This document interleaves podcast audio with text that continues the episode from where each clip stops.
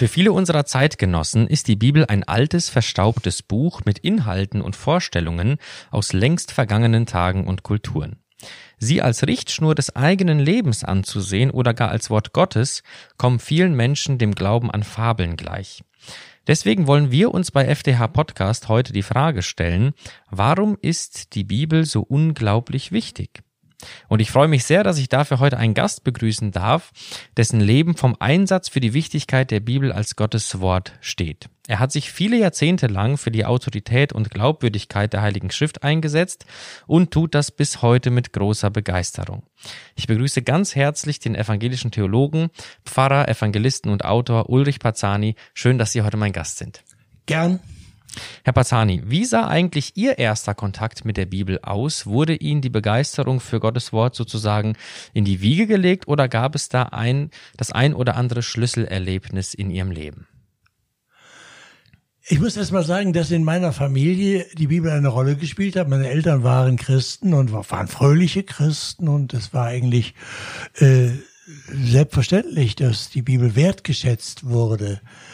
Äh, und äh, ich bin dann aber als Junge mit 14 Jahren äh, zum Glauben an Jesus gekommen, in einer Jugendarbeit, die ziemlich robust war, in der Großstadt Essen, viel Sport, so waren nur Jungs, 14 bis 18, es ging ziemlich ruppig zu. Wir haben Fußball gespielt und Handball und wir haben geboxt, viel geboxt, irgendwie unglaublich die Wunsch gehabt, die Nase blutig zu hauen, anderen selber zu bekommen.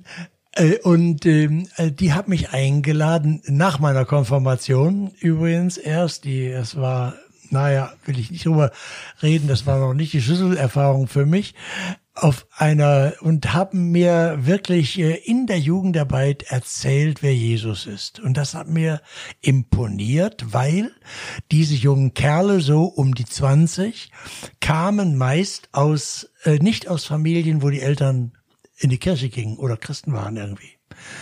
Und da habe ich gedacht, warum glauben die eigentlich? Warum sind die so begeistert von Jesus? Ich habe Eltern, die sind bewusst Christen. Da könnte man denken, also da glaubst du das, ich war nicht dagegen, weil habe da eine positive Erfahrung mitgemacht. Da denkt man so, das ist alles anerzogen. Bei denen war das ja nicht so. Die hatten, die erzählten das auch. Wir haben eine Erfahrung gemacht, Christus lebt und wir haben die Bibel kennengelernt. Wir haben sie gelesen, wir haben das angewandt auf unser Leben und du solltest eine Entscheidung treffen, Jesus bewusst zu folgen. Gut, damit habe ich mich auseinandergesetzt, weil mir das äh, eine Herausforderung war, mir, mir imponiert hat. Und als ich eine Entscheidung getroffen habe, Jesus zu folgen, äh, da war das ganz schnell, dass die gleichen Leute in der Jugendarbeit gesagt haben, so, pass auf, jetzt, ähm, äh, das soll doch de dein Leben doch bestimmen, das möchtest du doch, ja? Soll doch was für ein Alltag sein. Okay, so, das wollte ich doch. Da, dann nimm dir Zeit an jedem Morgen und fang an, die Bibel zu lesen. Eine Viertelstunde. Stell dir einen Wecker. Die wussten schon, das war so, ne? Du stehst nicht freiwillig früh auf, so als Junge. Und dann, dann, sagt er, dann nimmst du einen kurzen Abschnitt im Evangelium und liest den zwei, drei, vier Mal und sprichst darüber im Gebet mit Jesus und was dir klar geworden ist, das nimmst du auf und versuchst das in deinem Leben anzuwenden. Und dann haben die mir tatsächlich geholfen, das Bibellesen morgens zu einer guten Gewohnheit zu machen, so wie das Zähneputzen. Und äh, diese Erfahrung, das ist ja nicht selbstverständlich, man, man, man, aber das hat mir eingeleuchtet und gesagt, ich habe nicht jeden Tag so die charakterliche Stärke jetzt, was ist mir wichtig, will ich heute mal die Bibel lesen, das, dann machst du das ja doch nicht. Aber die haben mir gleich gesagt, pass auf, du willst doch kein Sonntagschrist sein. dann haben wir alle immer so kritisch die Heuchelei der Leute, die sonntags in die Kirche gehen, aber Werktag dann irgendwas ganz anderes. Nein, nein, das wollten wir ja alle nicht. Wir wollten ja alle wirklich, dass, wenn schon Jesus nachfolgen, dann auch richtig äh, im Leben. Und das äh, fand ich doch sehr praktisch zu lernen und dann habe ich ja gelebt. Äh, wenn ich dann, wenn ich das verpennt hatte, dann haben die auch mehr Mut gemacht, haben gesagt, macht nix, ist ja kein Gesetz, du bist ja nicht deshalb ein Kind Gottes, weil du die Bibel liest, sondern du brauchst einfach ne, gute Freundschaft, braucht Gespräch mit Jesus, bleib dran und äh, diese Erfahrung, dass ich in der Bibel Dinge verstanden habe, mehr als ich in die Tat umsetzen konnte, Das hat mir dann Mut gemacht. Wenn du nämlich das, sie sagten dann auch, wenn du das, was du verstanden hast, tust, dann wirst weiteres, weiteres hell. Manche Leute denken ja, ich muss erst alles verstehen, bevor ich das erst anwende. Ja, das funktioniert nie, dann, dann fängst du nie an. Du machst das, was du verstanden hast, und das, das beweist dann, aha, da ist Kraft in diesem Wort, Jesus lebt, und du machst weitere Erfahrungen und gehst mit der Bibel. Es ist ein echtes Lebensbuch. Also so, das war meine Schlüsselerfahrung und äh, ist natürlich eine lebenslange Reise gewesen. Bin jetzt 81, ich meine, damals war ich 14. Äh, aber es, da gab es kaum einen Tag in meinem Leben, wo ich nicht die Bibel eine kurze Zeit gelesen habe und äh, daraus Honig gesaugt habe für meinen Alltag. Sehr schön. Vielen Dank für diesen Einblick in Ihr Leben. Sie haben schon Tausenden von Menschen von der Bibel erzählt. Was würden Sie sagen? Warum brauchen Menschen heute noch die Bibel vielleicht mehr denn je? Da muss ich erstmal klar machen, die Bibel ist die einzige Quelle, in der uns mitgeteilt wird, wer Jesus Christus ist. Da sagen Leute, muss ich denn wissen, wer Jesus Christus ist? Ja, weil in Jesus Christus hat sich der Schöpfer und Erhalter und Vollender der Welt, der hat sich Gott offenbart.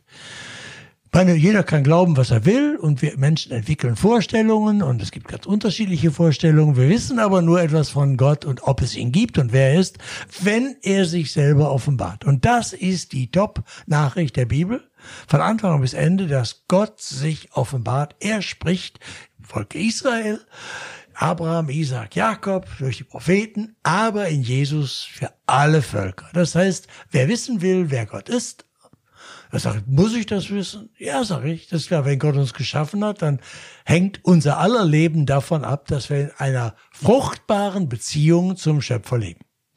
Dann wissen wir auch nur, dass wir zum Ebenbild Gottes geschaffen sind. Also das ein, wir sind die einzigen Geschöpfe im Universum, die der Schöpfer ausgesucht hat, um zu ihnen zu sprechen und ihnen das Recht gibt, Antwort zu geben, Wort und Antwort, Verantwortung, Geschäftsführer Gottes in dieser Welt, soll die Erde bauen und bewahren und so. Das heißt, Gott kennenlernen, zu wissen, was hat er eigentlich als Schöpfer für Vorstellungen? Wie kann meine Beziehung gelingen? Das alleine geht nur durch Jesus, denn es ist nicht nur eine Informationssache, sondern die Beziehung ist längst kaputt. Wir haben Gott vergessen, wir sind nur eigene Wege gegangen, wir treten alles mit Füßen, wir wissen nur alles besser. Jesus ist gekommen, um uns zu versöhnen mit Gott, alles zurechtzubringen, Vergebung unserer Schuld, von Neuanfang und so. Und das ist absolut lebensentscheidend für jeden von uns. Das ist nicht jetzt so sagen wir mal, im Esoterikladen gibt es Tipps für Little, Little Tipps für Happy Days. So, nein. Er hat uns alle geschaffen.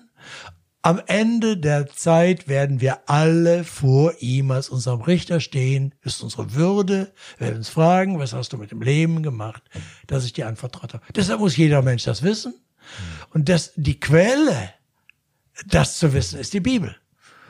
Und äh, ich möchte Menschen das erklären, äh, aber ich möchte sie dann auch selber zu der Quelle führen. Sagen, äh, schön, wenn du mir vertraust oder wenn du zuhörst überhaupt, aber jetzt informier dich selber. Prüfe das, was ich gesagt habe, mach dich selber kundig, sei kritisch, höre, was Gottes Wort sagt.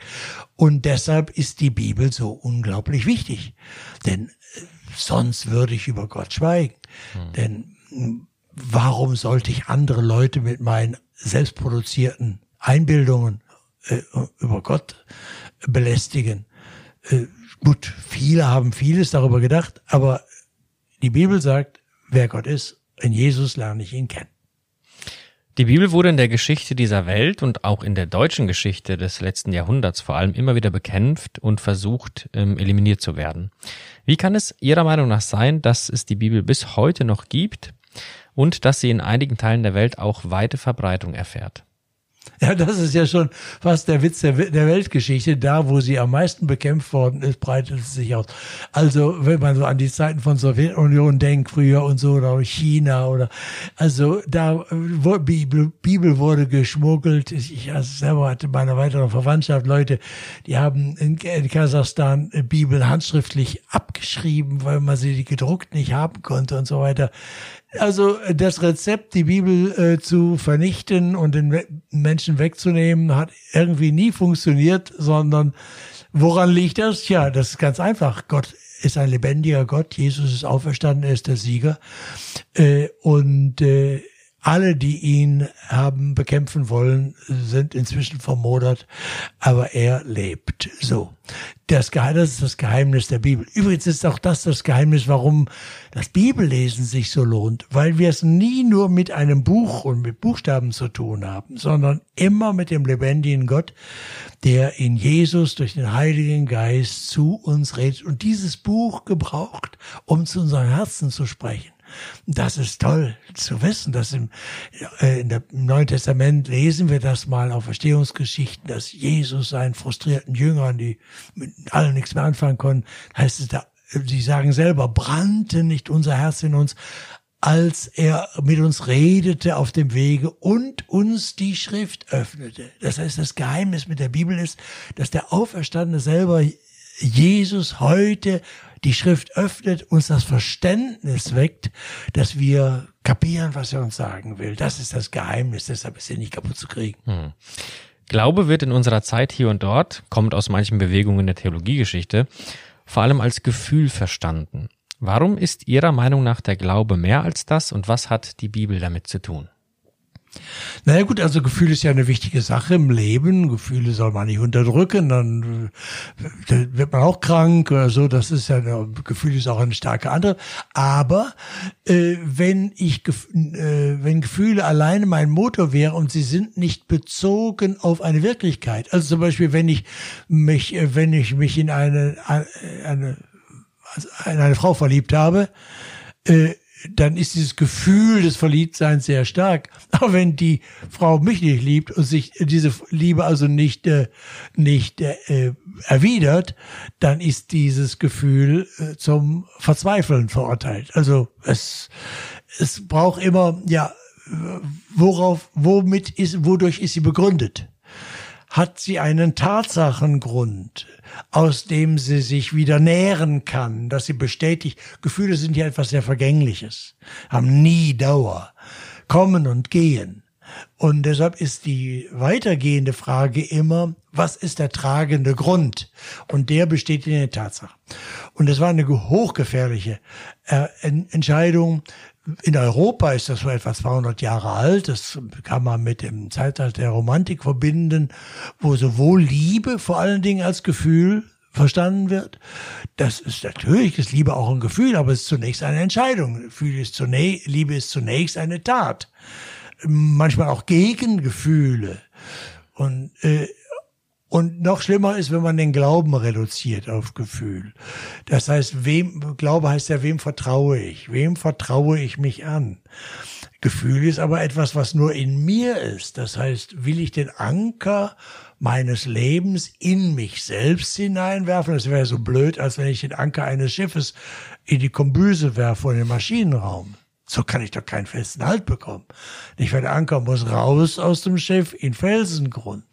Das heißt, äh, die, mein Vertrauen muss verankert sein in Tatsachen, die standhalten, auch wenn Stürme kommen, auch wenn die Gefühle negativ sind, auch wenn die Umstände des, der restlichen Umstände des Lebens negativ sind.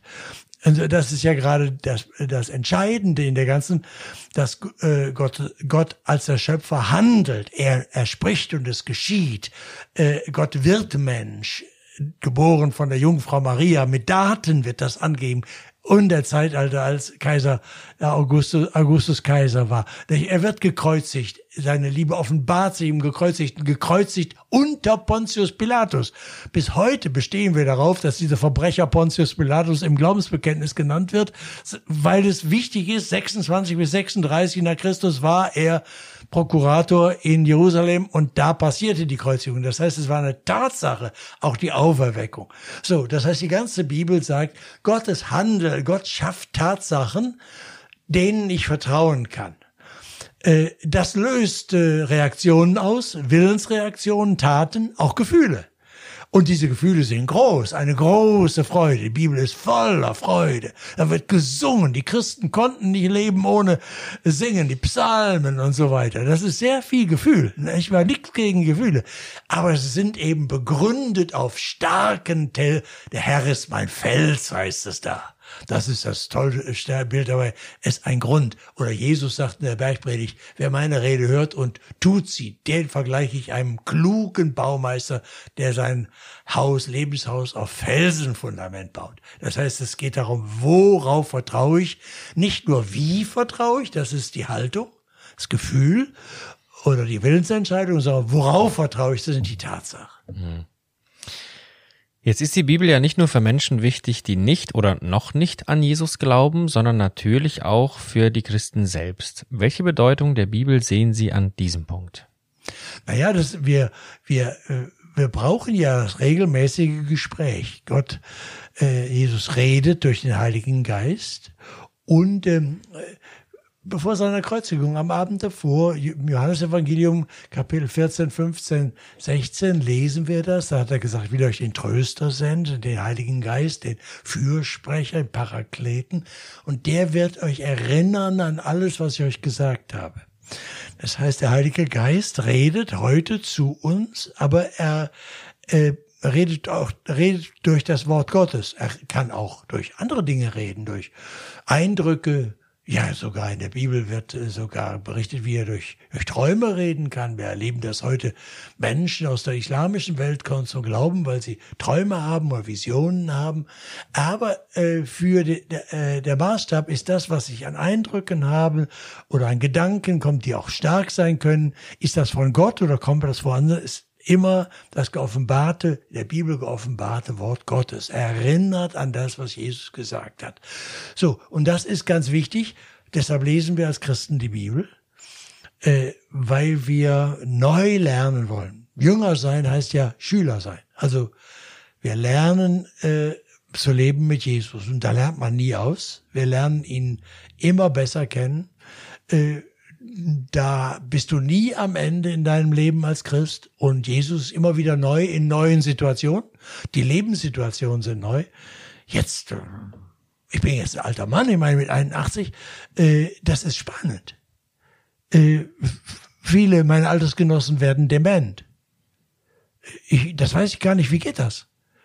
Wie würde das sein, wenn ich, kann ich beten? Kann ich, wie wird Glaube sein, wenn ich den Namen meiner Frau nicht mehr weiß? Äh, oder wie ist Sterben?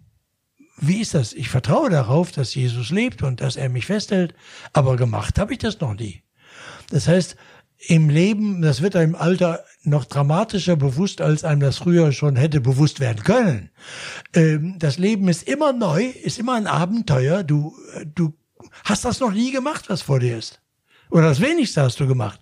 Und deshalb ist das auch mit Leben mit Jesus. Ist, da, da lese ich die Bibel mit neuem Hunger, mit neuem Durst und sage, Herr, lehre mich, äh, was heißt das jetzt in meiner Situation mit diesen Menschen, diesen Herausforderungen zu leben? Wer bist du?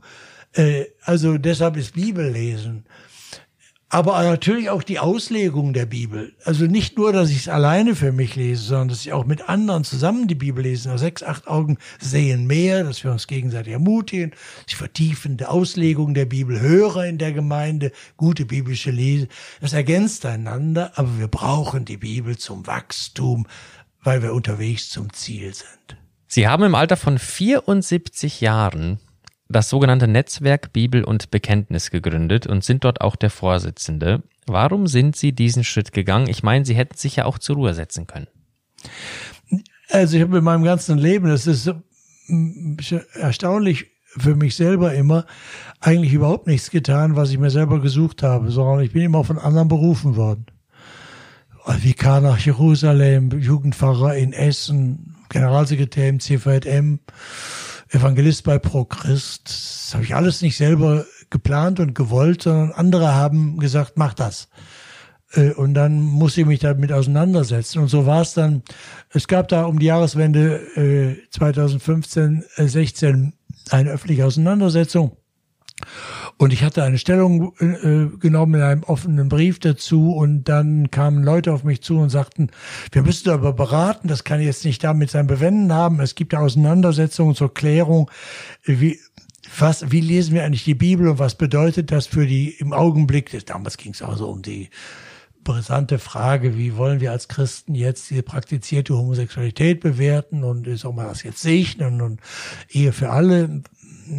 Also er sagte, da, da, da muss jetzt was weitergehen. Und ich sagte, eigentlich ist das, ich musste da in einer bestimmten Situation öffentlich hm, was sagen, aber eigentlich sehe ich jetzt keine Berufung mehr darin. Da gab es eine Beratung mit Leuten ganz unterschiedlicher Herkunft, Christen unterschiedlicher Prägung, und die waren der Meinung, wir brauchten ein Netzwerk Bibel und Bekenntnis. Einfach, was ist ein Netzwerk? Ein Netzwerk ist, wir halten Kontakt miteinander und äh, versuchen Informationen auszusteuern äh, in dieser Auseinandersetzung oder gute Gründe zu sammeln oder Material zugänglich zu machen. Und äh, was ich nicht erwartet habe und was ich nicht intendiert hatte, äh, äh, sie gründeten dieses Netzwerk tatsächlich. Und da, da ich äh, in gewisser Weise Initiator dieses Prozesses war, der dazu geführt hatte, dass diese Beratung gab, sagten sie, du solltest den Vorsitz machen. Das ich gesagt, das sollte jemand machen, der jünger als ich. Als ich. Äh, ich, ich kann das nicht sehen als meine Aufgabe. Nun gut, dann haben die ein paar Argumente zusammengetragen, die dann dazu führten, dass sie der Meinung waren, ich soll das machen. Da habe ich gesagt, okay, gut, dann mache ich das, wenn, solange ich das kann, wenn ihr das meint.